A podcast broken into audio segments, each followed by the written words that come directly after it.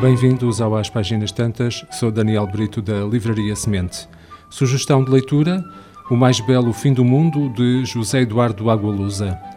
Entre 2018 e 2021, o que mudou na nossa vida, o que transformou, para o melhor e para o pior, o nosso mundo.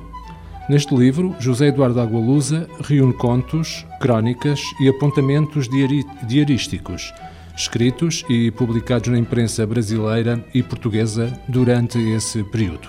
São textos que refletem os tempos estranhos, convulsos e um tanto misteriosos que temos vivido, ao mesmo tempo que procuram lançar alguma luz sobre os dias que ainda não chegaram.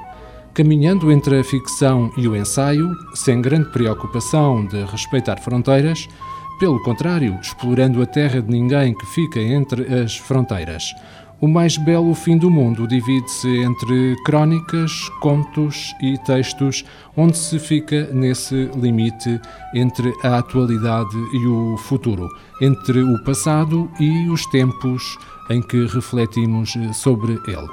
Assim, há a memória de livros que despertam uma recordação, viagens interestelares, pastores no deserto, árvores, filmes e música vidas de escritores, a memória da Covid, cidades que não se esquecem, generais que não gostam de guerra, gatos, a presença de pessoas cuja vida dava para um romance, viagens que já são impossíveis, hipopótamos no mar, medos que esvoaçam como fantasmas. Uma ideia sobre como, apesar das tragédias, o mundo não termina. A segunda sugestão de leitura tem por título a afirmação negra e a questão colonial. São textos escritos por Mário Domingues entre 1919 e 1928. Foi em 1919, há mais de um século, que Mário Domingues publicou num jornal o seu primeiro texto em defesa dos negros, intitulado Colonização.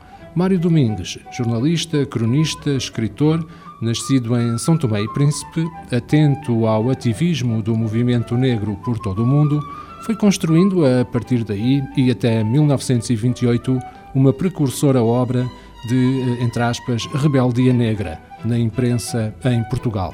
Este livro recupera a maioria dos textos de Mário Domingues, injustamente esquecidos, onde este escreve muito à frente do seu tempo sobre a condição dos negros, o racismo e a colonização, denunciando de forma arrojada preconceitos e discriminações e expondo corajosamente a violência do colonialismo e de todas as formas de subjugação. Além disso, José Luís Garcia, que reuniu estas crónicas, apresenta-nos um ensaio introdutório sobre a obra, a vida e o contexto de Mário Domingues, um dos maiores símbolos da passagem do negro de uma condição de subalternidade na sociedade portuguesa para autor da sua vida e um verdadeiro antecessor da afirmação negra.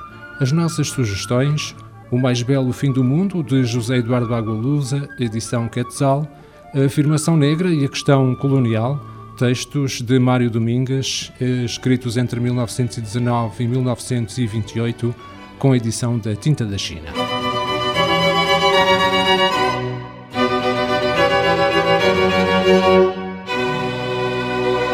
Este programa está disponível em formato podcast no Spotify e em radiomorabeza.cv.